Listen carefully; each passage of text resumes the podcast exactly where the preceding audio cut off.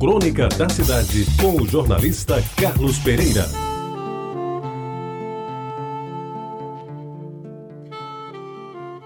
Amigos ouvintes da Tabajara, estamos no que se chama aqui de outono, que é uma estação que no Nordeste não tem muito sentido, porque ou faz muito sol, ou então chove de repente. Mas o mar está sempre belo. E para quem mora numa cidade como nós, como eu, como vocês aqui em João Pessoa, o mar sempre deve ser lembrado. É deslumbrante. E hoje eu dedico esta crônica ao mar. E vou buscar nos poetas as inspirações que eles tiveram a olhar e viver o mar.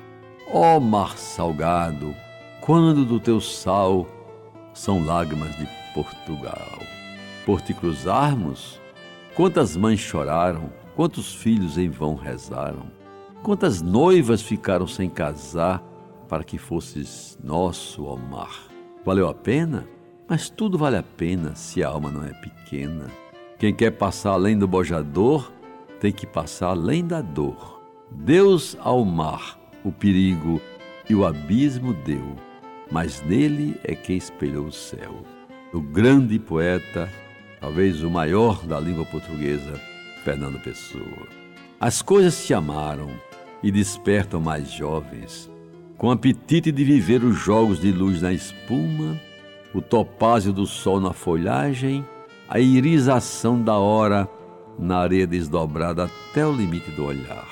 Formas adolescentes ou maduras recortam-se em escultura de água borrifada, um riso claro que vem antes da Grécia, vem do instinto, coroa a sarabanda à beira-mar, do grande brasileiro de todos os tempos, Carlos Drummond de Andrade. Eu vi o mar, lírios de espuma vinham desabrochar a flor da água que o vento desapruma, do outro incrível e inesquecível poeta brasileiro, Manuel Bandeira. E finalmente, mar, símbolo de austeridade, que é ao mesmo tempo toda humildade, quando se despoja aos nossos pés, diluído em belas espumas.